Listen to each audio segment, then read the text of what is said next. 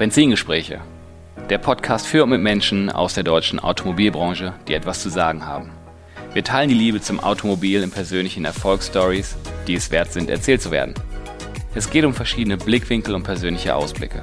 Vom prüfenden Blick in den Rückspiegel bis zur spannenden Aussicht mit Fernlicht in die mobile Zukunft. Ich bin Tim Klötzing, Online-Marketing-Experte und freier Berater für die Automobilbranche, Autoliebhaber und Agenturinhaber. Bevor wir jetzt gleich in die neue Folge starten, ein kurzer Hinweis auf einen starken Partner, der mich bei der Produktion meines Podcasts unterstützt. Die Kroschke-Gruppe ist euch allen sicher ein Begriff, weil die Kollegen einfach der Marktführer im Bereich Fahrzeugzulassung in Deutschland sind. Kroschke hat die Abläufe bereits so weit digitalisiert, dass man den analogen Ablauf dahinter als Kunde nicht mehr spürt. Von daher, Kroschke digitalisiert eure Zulassung und spart euch jedes Mal Zeit und Nerven. Klare Empfehlung. Vielen Dank für euren Support. Herzlich willkommen zurück bei meinem Podcast Benzingespräche. Und heute mit einem spannenden Gast, bei dem fast jeder von euch gleich sagen wird, den kenne ich. Herzlich willkommen, Jascha Breuer, Abteilungsdirektor Marketing, Events und Incentives bei der Santander. Hallo Jascha. Hallo Tim. Vielen Dank für die Einladung zu dem Podcast, über die ich mich sehr gefreut habe. Ja, sehr, sehr gerne. Ähm, wir stehen ja schon, schon länger in Kontakt und ich hatte ja schon das Glück, mit dem einen oder anderen von euch von der Santander zu sprechen. Und in dem Kontext waren wir ja auch immer in Kontakt. Und da war es ganz klar für mich zu dem Zeitpunkt schon, auch wenn du es noch nicht geahnt hast, du wirst auch noch dran glauben müssen. Okay, danke. ja, Jascha, die letzten Monate waren durchaus, da war einiges los bei der Santander und auch in deinen Ressorts, ähm, Stichpunkte wie autobörse.de, generell die Themen Digitalisierung von Touchpoints mit euren Kunden beziehungsweise Händlern und zeitgleich läuft da draußen noch eine Pandemie. Wie geht's dir denn so? Ja, erstmal vielen Dank für die Frage. Grundsätzlich geht's mir gut. Ich bin gesund. Ähm, ähm, ich, ich, arbeite jeden Tag im Homeoffice und äh, es geht mir gut. Aber du hast schon recht, bei uns ist äh, viel passiert viel los äh, seit einigen Monaten. Die neue Autobörse als Mobilitätsplattform. Wir haben jetzt das äh, Händlerportal Fire gestartet, kommt also auch aus meiner Abteilung heraus und in den letzten Monaten natürlich viele digitale Events konzeptioniert, aber auch umgesetzt bei uns in der Hauptverwaltung. Du siehst, da wird es nie langweilig und ähm, mhm. ja, da kommen noch ein paar spannende Themen, aber die darf ich leider noch nicht verraten. Okay. Du, du hast jetzt gerade gesagt, komplett im Homeoffice. Ähm, was, wie ist das so für dich? Also abgesehen davon, dass es natürlich eine Arbeitsumstellung ist, aber ihr habt ja in Mönchengladbach ja ein sehr großes Gebäude, sehr viele Kollegen. Ich war mal mittags da und da war ich mal in der Mittagspause mit euch. Das ist ja schon echt Socializing, muss man ja schon beinahe sagen bei euch. Ja, genau. Also das ist nicht nur ein sehr großes Gebäude, es ist auch ein sehr schönes Gebäude, auch angepasst an die neue Arbeitswelt. Insofern, das vermisst man schon, die Sideboard-Gespräche mit dem Mitarbeiter, das äh, Gespräch mit dem Juristen an der Kaffeebar, wo man vielleicht das eine oder andere schneller regelt als per E-Mail. Ja, ich glaube, das vermissen wir alle. Ähm, mhm. Ich bin auch froh, wenn es so langsam wieder losgeht. Wir können nach wie vor in die Bank, aber wir sollten es vermeiden. Insofern ähm, ja, wir sind im Homeoffice alle und gehen partiell mal rein, wenn es wichtig ist. Hm, okay. Werfen wir mal den Blick in den Rückspiegel. Wir sind ja im Auto unterwegs, wenn man so möchte. Du bist ein Baujahr 74, bist verheiratet, hast eine Tochter. Du lebst in München, kommst aber gebürtig aus Hamm. Hast ähm, erstmal BWL studiert mit dem Schwerpunkt Marketing, Organisation, Wirtschaftsinformatik und das damals in Bielefeld Münster. Das war so 2001 danach bist du direkt äh, quasi in den Autohandel gestürmt und äh, warst Assistent der Geschäftsführung bei Krüll in Hamburg 2001, 2002.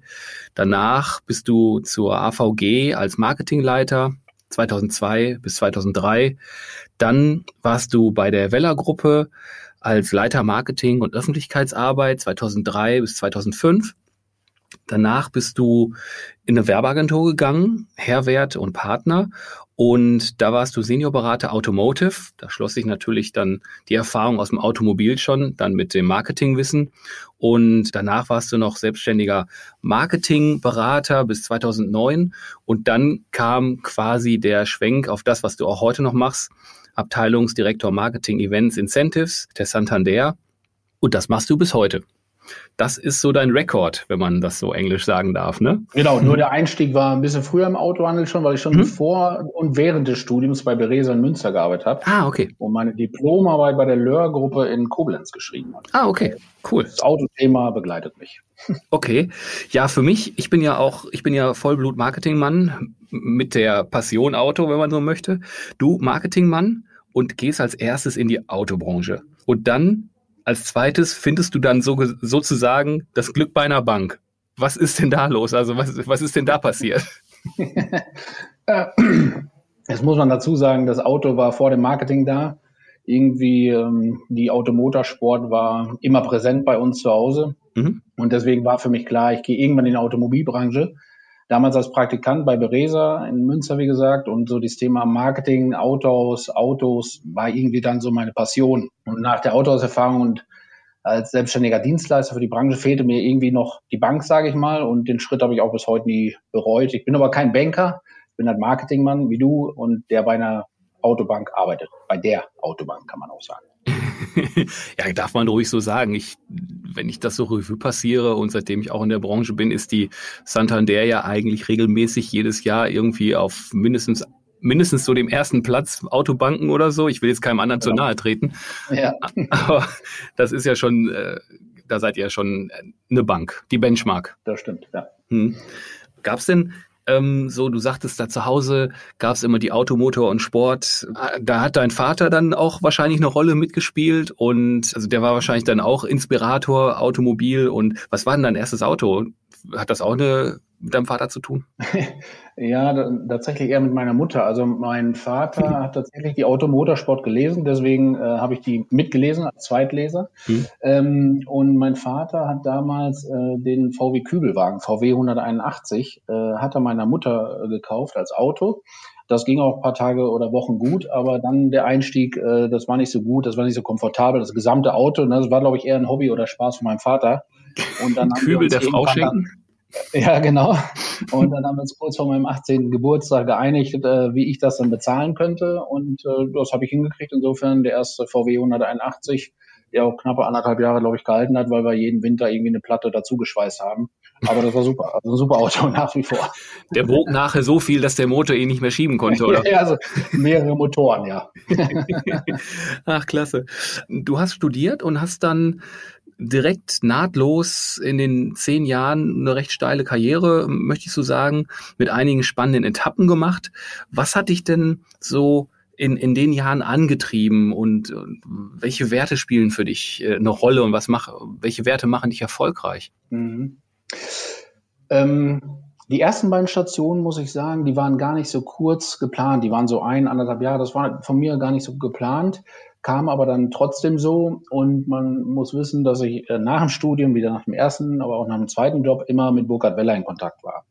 Und mhm. der dritte Anlauf hat dann einfach funktioniert. Per Handschlag äh, haben wir die Zusammenarbeit äh, beschlossen. Ich habe dann auch gekündigt. Er hatte keinen Vertrag in der Tasche, habe mich auf seinen Handschlag verlassen und das war gut so. Ähm, bei mir war immer so das Thema Automobil, immer das Thema Marketing, Vertrieb, was mich so angetrieben hat. Und äh, die Motivation war eigentlich so auch nach dem Studium oder als Assistent der Geschäftsleitung zu sagen, ich will irgendwann Marketingleiter sein. Ich möchte das selbst machen im Autohandel. Und das hatte ich ja damals bei der, bei der AVG und natürlich in ganz anderer Dimension dann, dann bei Burkhard Weller nochmal. Und ähm, ja, das war immer auch diese Faszination an Autos und der Branche, die mich getrieben hat. Und irgendwann, äh, jetzt, speziell jetzt äh, bei der Bank, kam so dieses Thema Team, Führung, Leadership dazu. Ähm, ich habe ein unheimlich gutes Team. Wir sind seit Jahren, kennen wir uns und arbeiten super zusammen. Und äh, die Werte, die dabei so, weil du sie angesprochen hast, äh, denke ich, mich ausmachen, sind so das Thema Pünktlichkeit, Offenheit, persönlich, ehrlich, aber auch konsequent zu sein. Das sind so die Themen, die mich auch so antreiben, die mich so ähm, weitergebracht haben. Mhm. Du hast jetzt den, den Burkhard Weller vorhin erwähnt. Weil du den jetzt so explizit angesprochen hast, hat er eine besondere Rolle da für dich gespielt auf dem Weg? Ja, sicherlich. Also im, ich sag mal so, ich hatte so in meinem automobilen Lebensweg, automobilen Marketing Lebensweg so drei ähm, Mentoren, so außer, sag mal, außer meiner Frau, meiner Familie und äh, engen Freunden, zwei Leute, die auch in der Branche eigentlich bekannt sind. Das eine ist ein äh, Freund meiner Eltern, äh, Mercedes-Händler aus meiner Heimatstadt Aalen, der leider 2014 verstorben ist. Das ist Paul Ostendorf. Bei dem habe ich als 18-, 19-Jähriger im Garten gesessen, weil der mir mal erklärt hat, wieso der Einstieg in die Automobilbranche funktionieren könnte, was ich dazu machen muss, was ich brauche und so weiter. Also ganz toll, ja. Und äh, das Zweite, wie du sagst oder gefragt hast, war tatsächlich Burkhard Weller, der war mein direkter Chef bei der Weller-Gruppe, durch den ich viel gelernt habe, das konsequente Handeln, dies Machen einfach und äh, durch den ich auch viele Branchenleute kennengelernt habe. Und wir hatten beide so die Leidenschaft für Events und das Thema Autohausmarke nach vorne treiben. Und äh, deswegen haben wir uns immer gut verstanden. Und naja, die dritte war bei Santander, muss man sagen, meine erste Chefin, Marion Johl, die Grand Dame der Branche, sage ich mal, über die ich viel über die Branche kennengelernt habe, viel über die Bank, das Bankwesen kennengelernt habe und auch nochmal viele Menschen kennengelernt habe. Hm. Ja, das zeichnet dich ja auch aus. Du bist ja extrem gut vernetzt. Wir haben uns das erste Mal getroffen letztes Jahr im Januar bei dem bei der Neujahrsveranstaltung vom ja. Autohaus in München. Ja, genau. Und das war ja Wahnsinn. Ich glaube, wir standen da ein paar Minuten und original jeder, der vorbeigekommen ist, ihr kanntet euch ja. das ist echt schon. Das auch eine schöne Veranstaltung, ja. Absolut. Also das äh, ist schon echt. Aber gut, ihr seid ja auch mit der Santander oder in deinem Verantwortungsbereich, seid ihr ja auch bei fast jedem Branchenevent dabei in irgendeiner mhm. Form. Mhm. Ne? Sponsort das oder, oder nehmt auch selber teil. Ich glaube, bei der Oldtimer Rallye vom Autohaus fährst du, glaube ich, auch mit. Genau, richtig. Mit was denn? Äh, letztes Jahr noch, ähm, da haben wir uns einen geliehen, vorletztes Jahr mit dem Suzuki äh, LJ80 und dieses Jahr wird es äh, ein Jeep Wrangler. Das ist so ein kleiner Jugendtraum YJ mhm. mit den eckigen Scheinwerfern. Ja, da fahre ich mit meinem Vertriebskollegen Mike Kühners zusammen. Ah, cool, der Mike. Sehr ja. Okay, du bist seit 2009 äh, jetzt schon bei der Santander. Wenn du so die Zeit mal so, so Revue passieren lässt, was war denn da so im, im Rückblick die, die wichtigsten oder herausragendsten Momente für dich in dieser Zeit, in diesem Unternehmen? Boah. Boah. Da, da, ja, also, da gibt es sicherlich viele, viele. Ne? Ähm, äh, vom Grundsatz muss ich erstmal sagen, dass ich glücklich bin, damals diese Entscheidung getroffen zu haben, dass ich zu Santander gehe. Ja, das mhm. ist äh, mal ein Grundsatz. Ähm, zum Zweiten ähm, habe ich bei Santander, wie ich es auch schon gesagt habe, echt ein großartiges Team. Wir haben wenig Fluktuation, verstehen uns super und äh, wuppen die größten Projekte. Das ist einfach toll, äh, jeden Tag mit denen zusammenzuarbeiten. Mhm. Wenn man das fachlich sieht, äh, will ich das mal so vielleicht auf zwei, drei Themen eingrenzen. Das erste Thema ist unser äh, Kundenmagazin Impuls. Das geht an Händler raus. Das haben wir vor neun Jahren implementiert. Damals natürlich viel gesagt, haben wir überhaupt genug Inhalte? Also wir haben so viel Inhalte, wir könnten noch vier oder fünf Magazine machen. Und als Agenturmensch weißt du ja, wie schwer es ist, ein Kundenmagazin zu argumentieren. Das ist ja auch das teure Porto etc. Aber wir haben Erfolg mit diesem Magazin. Wir haben auch eine digitale Version und wir haben immer genug Inhalte. Mhm. Das zweite ist so das Thema Professionalisierung von Events und Incentives und dabei nicht nur das eigentliche Event, egal wo es ist, sondern auch gerade bei Incentives, so die Herleitung, die, das Konzept hinter einem Incentive, um, um Umsätze oder Erträge zu generieren. Und das dritte ist so die Strukturierung und Weiterentwicklung des B2B-Marketings, der Kommunikation. Jetzt seit einigen Tagen mit unserem Händlerportal Fire, wo wir alles dem Händler zur Verfügung stellen, was wir haben. Er muss nicht mehr groß suchen, sondern alles in einer Plattform. Das sind, denke ich, so die drei großen fachlichen Themen, äh, mhm. die mich seit 2009 begleitet haben. Hm, okay. Gab es da so einzelne? Ich frage nochmal so nach, weil das ist halt schon eine lange Zeit. Du hast ja unheimlich viel. Ich weiß jetzt nicht, das kann ich jetzt nicht beurteilen, wie sehr ist die Santander in diesem Zeitraum gewachsen? Mhm. Ähm, gab es da größere Veränderungen? Ähm, ja, ja, wir haben, wir sind immer, also ich sag mal, ob wir machen kleine Incentives und Events, wir machen große, ähm, also da gab's aber jetzt keine herausragenden, wo ich sage, ähm, das möchte ich hervorheben, mhm. ist einfach das Grundsätzliche, dass ich sage, so ein Kundenmagazin zu installieren und über mhm. Jahre mit Leben zu füllen. Wir haben da Preise für, für gewonnen, also Auszeichnungen mhm. mitgewonnen mit dem Magazin, mhm. aber auch Events und Incentives, äh, das zu professionalisieren mit dem Team in den Abläufen, in den mhm. Ideen, die wir dahinter haben und genauso bei der Kommunikation, das mal zu strukturieren und äh, sicherlich vor paar Jahren noch analog, jetzt heute digital, aber das sind einfach so große Themen. Natürlich haben wir viel, viel mehr gemacht, aber. Dafür reicht Podcast-Zeit wahrscheinlich. okay. Du hast jetzt, du hast jetzt ein paar Mal so das Team ähm, angesprochen, mhm. was da auch um dich herum ist. Äh, du verantwortest ja mehrere Bereiche, so, so ist meine Wahrnehmung. Genau. Wie groß ist denn das Team oder die Teams, die du da managst und wie viel, wie viel Menschen ähm, arbeiten um dich rum oder arbeiten dir zu oder arbeiten an den Zielen, die ihr gemeinsam habt? Ja, ich sag mal, es sind zwei große Bereiche. Das einmal ist die ganze Kommunikation, also die Händlerkommunikation, B2B-Kommunikation und das andere ist Events und Incentives. Das ist inzwischen nicht mehr in Teams aufgeteilt, sondern eine große Abteilung.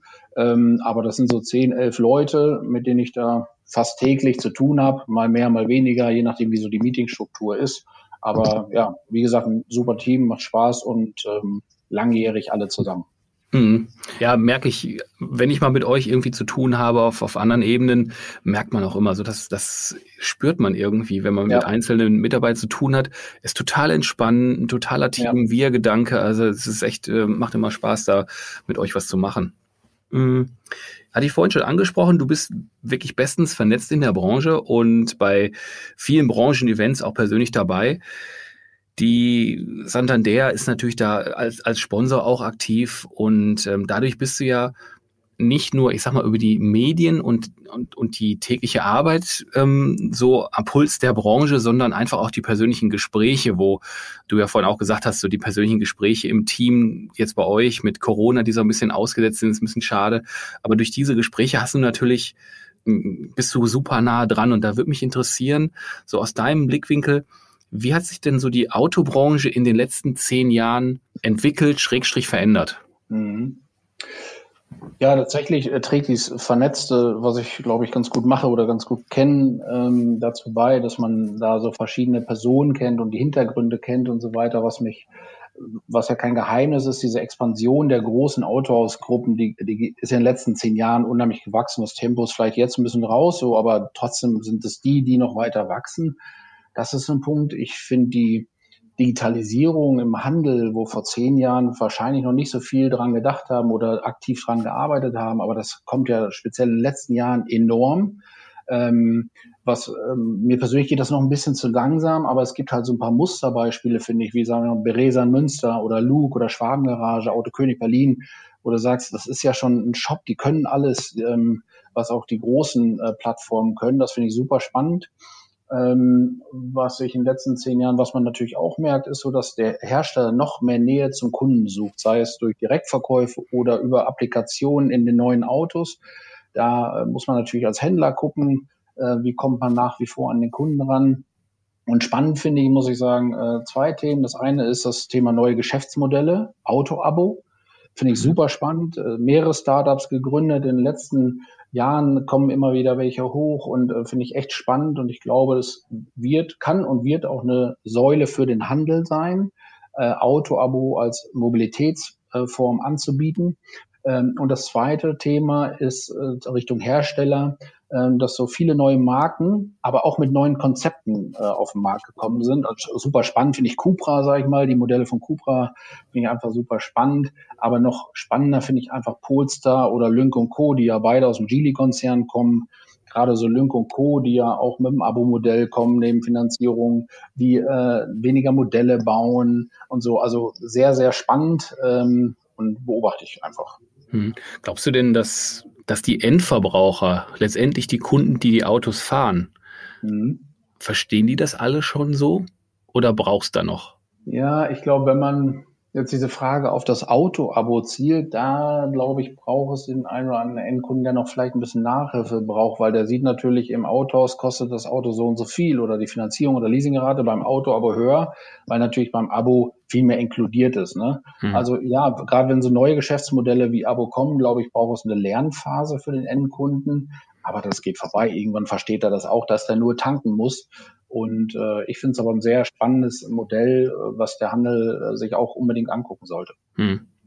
Hattest du mal in solchen Gesprächen einen Moment, wo du, ich sag mal, äh, durch Gesprächspartner, die, sagen wir mal so ein Burkhard Weller oder so, auch jetzt in den letzten Jahren, wo jetzt nicht ein spezielles Gespräch, aber so als Beispiel, dass, wo du Sachen gelernt hast, wie ein Händler funktioniert, wo du gedacht hast, wow, da müssen wir mit der, mit der Bank ähm, uns aber auch mal Gedanken machen und mitziehen oder, oder, oder denen was ermöglichen oder sowas? Weil das, ihr seid ja ganz nah dran, ihr, hängt ja davon auch hängt nicht dran, aber davon ab, aber so ähnlich, ne? Mhm. Mhm. Ja, also ich sag mal so, das unabhängig jetzt von, von Burkhard Weller, das ist ja genau. äh, in jedem Händlergespräch, ja. Also ich habe auch so einen Marketingkreis, wo so acht bis zehn Händler drin sind. Wir treffen uns im Normalfall ohne Corona zweimal im Jahr mhm. und besprechen immer ein paar Themen, mache ich zusammen mit dem Mike Kühners und ich sag mal, egal ob jetzt Thomas Hansul-Menke, Mike Kühners oder ich mit Händlern sprechen, ich glaube, man nimmt da immer was mit, was man zu, zu Hause in der Bank oder in der Bank dann weiter verarbeitet und überlegt, wie kann ich dem Händler und somit auch vielen anderen noch helfen, einen Prozess einfacher zu machen, kundenorientierter zu machen, etc. Das bin natürlich nicht nur ich alleine, aber ich glaube, man nimmt am Ende in jedem Händlergespräch, in jeder kleinen Notiz nimmt man ein Thema mit, was man dann in der Bank wiederum äh, umsetzen kann oder als Anregung dient. Hm. Ja, ihr, ihr, entwickelt ja auch ständig äh, äh, neue Optionen oder Möglichkeiten für den Handel, den, den zu unterstützen letztendlich. Genau, genau. Und das resultiert immer aus so einer, aus so Gesprächen, aus, aus Bedürfnissen, die der Handel hat, die, der, die wir beim Endkunden sehen und die wir dann äh, konzeptionieren für den Handel praktisch. Ja. Hm, okay. Ja, sehr spannend auf jeden Fall. Also ich blicke auch so auf die letzten Jahre zurück und teilweise fällt mir das sogar ähm, schwer, mich an die Situation von vor zehn Jahren mhm. zu erinnern, ja. weil in den letzten, oh, sagen wir mal, zwei bis drei Jahren ja. extrem viel los genau. war. Im letzten Jahr sowieso nochmal total beschleunigt hat alles. Genau, genau. Ist wirklich schwer. Also ähm, ich muss ein bisschen grübeln jetzt, aber ich glaube, das Thema Digitalisierung findet sich immer wieder, äh, Auto oder Geschäftsmodelle, neue Geschäftsmodelle, auch für den Handel finden sich immer wieder. Aber so richtig so zehn Jahre, puh, da müssen wir vielleicht jetzt mal ein bisschen da müssen wir gucken, ne? drüber nachdenken. Ja. ja, fällt mir auch gerade schwer. Also ich vom, von meinem Blick aus, ich, ich habe die Autobranche zwar im, im Fokus, aber habe ja als Unternehmer eine, eine Marketingagentur. Und wenn ich mich nur an den Grad unserer eigenen Digitalisierung oder an den Grad unserer Online-Angebote vor zehn Jahren erinnere, mhm. ähm, das war ja analog. Mhm, genau. Da gab es digital äh, schon, aber überhaupt nicht ausgeprägt. Also schon mal gar nicht für die Autobranche. Die, also es gibt ja immer so flapsig gesagt, der Autohandel, wenn ich mit Fachleuten spreche, der mhm. Autohandel hängt im Online-Marketing so zwischen drei und fünf Jahre zurück. Mhm, mhm. Ist sehr plakativ, ist auch nicht mehr ganz so, aber bei einigen schon. Mhm. Also es gibt Ausnahmen nach oben, ne, wenn man sich genau. Beresa, Emil Freie und Co. anguckt, genau. die da genau. sehr weit sind in der Digitalisierung, aber auch im Online-Marketing. Ja. Und wenn man sich dann so den, die KMUs und den Mittelstand so anschaut, wo das, sag mal, das Marketing auch teilweise noch an den Inhabern hängt, da wird es schon inkonsistenter. Ja, und das ist das, was ich eben meinte mit diesem, ich habe ja auch die Beispiele genannt, die du gesagt hast und ähm, das sind jetzt die Beispiele, da gibt es sicherlich noch ein paar mehr, zwei Hände voll mehr oder wie viel auch immer, aber ich glaube, dass auch kleinere und mittlere Händler äh, die Zeit packen müssen und sagen müssen, okay, wir müssen einfach gewisse Dinge digitalisieren, weil der Kunde erwartet es von uns. Es kommt halt nicht mehr jeder ins Autohaus und wie es früher war, ja, und nimmt ein Prospekt mit, überlegt, dann drei Wochen kommt dann wieder, sondern äh, viele informieren sich online und wollen auch online abschließen oder online finden und am besten Amazon-Prinzip. Ja, okay. Online abschließen ihr macht einen Online-Vertragsabschluss, glaube ich schon, oder? Richtig, ja. Habt ihr da, ähm, jetzt, ähm, keine Ahnung, ob du das jetzt speziell weißt, aber habt ihr da eine, einen Erfahrungswert, wie sich das, sagen wir mal, im letzten Jahr oder so vielleicht verändert hat, auch Corona äh, induziert? Steigend. Steigend, Herr Ste Steigend auch, weil der Handel das äh, immer mehr anbietet und natürlich gerade wenn die Autohäuser jetzt zu waren, äh, sie natürlich auf die digitale Strecke hingewiesen haben. Okay. Ja, äh, jetzt sind wir ja quasi jetzt äh, aktuell und deswegen äh, den Blick aus dem Rückspiegel raus. Jetzt machen wir das Fernlicht an, nicht die Lichthupe, nur das Fernlicht. Mhm. Gucken wir in die Weite. und da bleiben wir mal so bei, bei der Supervision von der, von der Autobranche. Was, ähm, wie wird sich deiner Meinung nach die Autobranche in den nächsten fünf bis zehn Jahren entwickeln? Ich weiß, das ist ein langer Zeitraum, mhm. aber ich kann mir vorstellen, dass du respektive ihr euch da auch viele Gedanken zu macht. Ja, also ich glaube, da gibt es verschiedene Perspektiven. Es gibt so die, die Kundenbrille, setze ich mal auf, ähm, der zum Beispiel auf dieses Thema Auto-Abo vielleicht mehr Einfluss nehmen wird oder mehr nutzen wird und deswegen das auch beim Handel abfragen wird. Ähm, ich denke, dass der Kunde auch online mehr erwartet. Er ist äh, oft bei Amazon, er ist bei großen Shops und die ja inzwischen sehr leicht zu bedienen sind mit wenigen Klicks. Ähm, und dieses Erlebnis, Online-Erlebnis muss man, denke ich, auch im Handel in den nächsten Jahren äh, implementieren. Dann gibt's ja so die Handelsbrille, da kommt wieder das Thema Digitalisierung, äh, das vielleicht ein bisschen mehr Geschwindigkeit reinbringen. Äh, die großen Gruppen werden sicherlich noch ein bisschen weiter expandieren. Ähm, aber äh, kleine wie große Gruppen müssen auch irgendwie sehen, wie sie an diesen Ökosystem-Plattformen, die draußen im Markt sind, dass sie vielleicht daran partizipieren, dass sie da reinkommen etc. oder eine eigene Plattform, Kundenplattform aufbauen.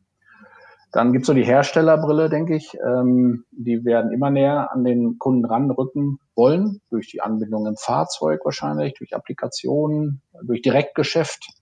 Ähm, und ähm, was ich sehr spannend finde, gerade so in den letzten Monaten, finde ich, ist so dieses Thema Elektromobilität. Da hat man jetzt auch in Fachzeitschriften viel drüber gelesen, aber ich sag mal, wenn du in den letzten Monaten die Fachzeitschriften auf, da kommt ja jedes Mal ein neues Modell.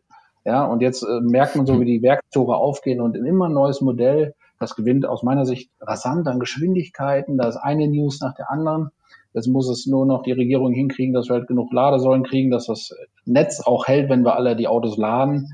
Ähm, aber das ist eine spannende Thematik, auch für den Autohandel natürlich. Hm. So, ich habe jetzt gefühlt 17 Fragen. Ich oh. versuche oh. mal, ich versuche mal zusammenzufassen. Die erste ist eine auch eine wirklich persönlich gemeinte. Glaubst mhm. du, dass die Elektromobilität die Technologie oder eine Übergangstechnologie sein wird? Das würde mich mal interessieren. Als alter Petrolhead auch. Ja, ja genau, das ist das, das Schwierige dabei. Ne? Also lieber habe ich den Benziner, der da vorne rasselt, oder den, den Diesel. Mhm.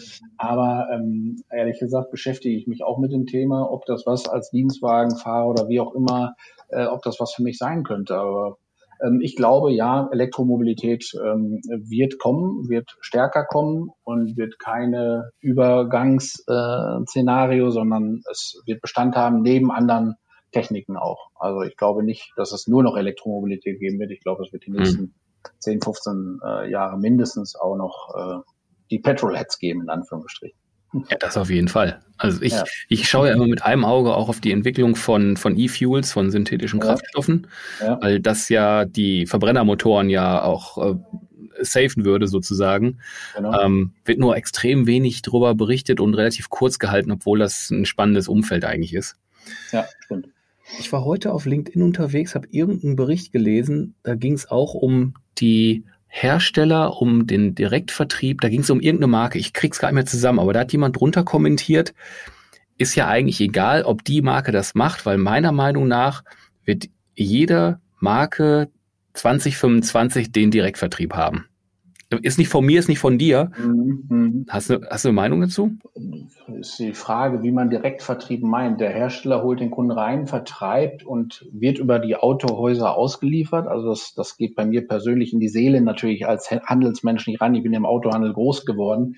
Ich glaube, das wird stärker, habe ich ja eben gesagt. Ich glaube, dass die Hersteller versuchen, mehr Direktgeschäft äh, zu machen. Aber ob das alles ganz ohne Handel geht, kann ich mir nicht vorstellen, weil ein äh, Auto ist nun mal keine Jeans, die ich mal eben online kaufe, sondern das will ich fühlen, das will ich testen. Auch fahren, jetzt wie du eben gesagt hast, Elektromobilität. Ich weiß ja gar nicht, wie die fahren und wie es ist, wenn ich die ganze Zeit 150 fahre, wie lange der Akku da wirklich hält, etc. Ich glaube, das Auto, bei dem Invest ist es immer noch etwas, wo ich in ein Showroom gehen will und da ist die Frage, ist der klein oder groß, aber wo ich reingehen will, wo ich fühlen will. Und ich persönlich glaube, dass das ohne Handel nicht geht. Hm. Okay, das ähm, ist so. Welchen Einfluss wird denn diese, jetzt haben wir so über die Mobilität gesprochen, die sich da verändert durch die Antriebstechnologie, wenn man so möchte. Was glaubst du denn, welchen, welchen Einfluss wird diese Mobilitätsveränderung und auch die Digitalisierung, was für einen Einfluss wird das auf das Geschäftsmodell des Autohändlers haben? Mhm. Ja, es gibt also mehrere Einflussfaktoren oder auch Trends, so das Thema Digitalisierung, Abo-Modelle mit neuen Geschäftsmodellen, Elektromobilität, die Kunden wollen das Fahrzeug mehr nutzen, nicht besitzen, weniger Bindung zum Marken etc. Insofern glaube ich, ähm, vielleicht ist es sinnvoll, nicht mehr diese großen Autohäuser zu bauen, lieber klein und fein als nicht nur Auslieferung, aber kleine File Show, äh, als Showroom und lieber den Kunden versuchen, digital abzuholen, dort zu investieren ähm, und, und nah abzuholen und dann in den Handel zu holen, ins Autohaus zu holen. Ähm, da gehört vielleicht auch eine Änderung des Mindsets dazu, äh, weg hin von, vom Verkaufen, sondern hin dem Kunden die Mobilität anbieten. Ob er nun leasen will, finanzieren will, bar oder auch nur abonnieren will für ein paar Monate. Mhm. Das ist ja so das Thema.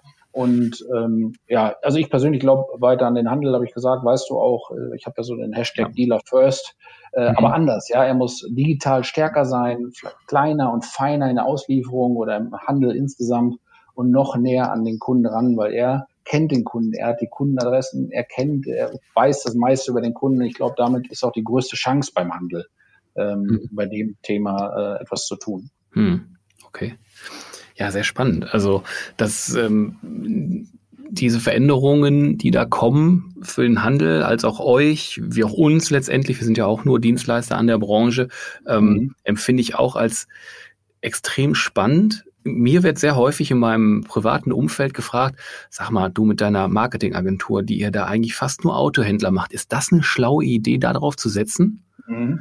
Und ähm, wenn man die großen Nachrichten liest und da wirklich keinen Plan von hat, dann ist die Frage auch echt berechtigt. Ja, ja. Auf der anderen Seite, es ist, die, die Fahrzeuge werden da sein, die, die Endkunden müssen erreicht werden. Für euren ja. Fall, die Endkunden müssen Finanzierungslösungen bekommen ein Finanzierungsdienstleister.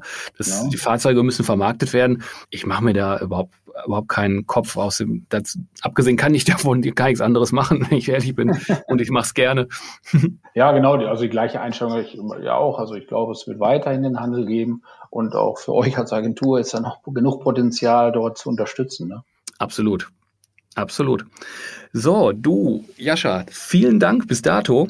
Wir kommen ja, zur klassischen Abschlussfrage. Hahaha, die kennst du natürlich aus dem einen oder anderen Podcast, weil ihr ja immer artig hörst.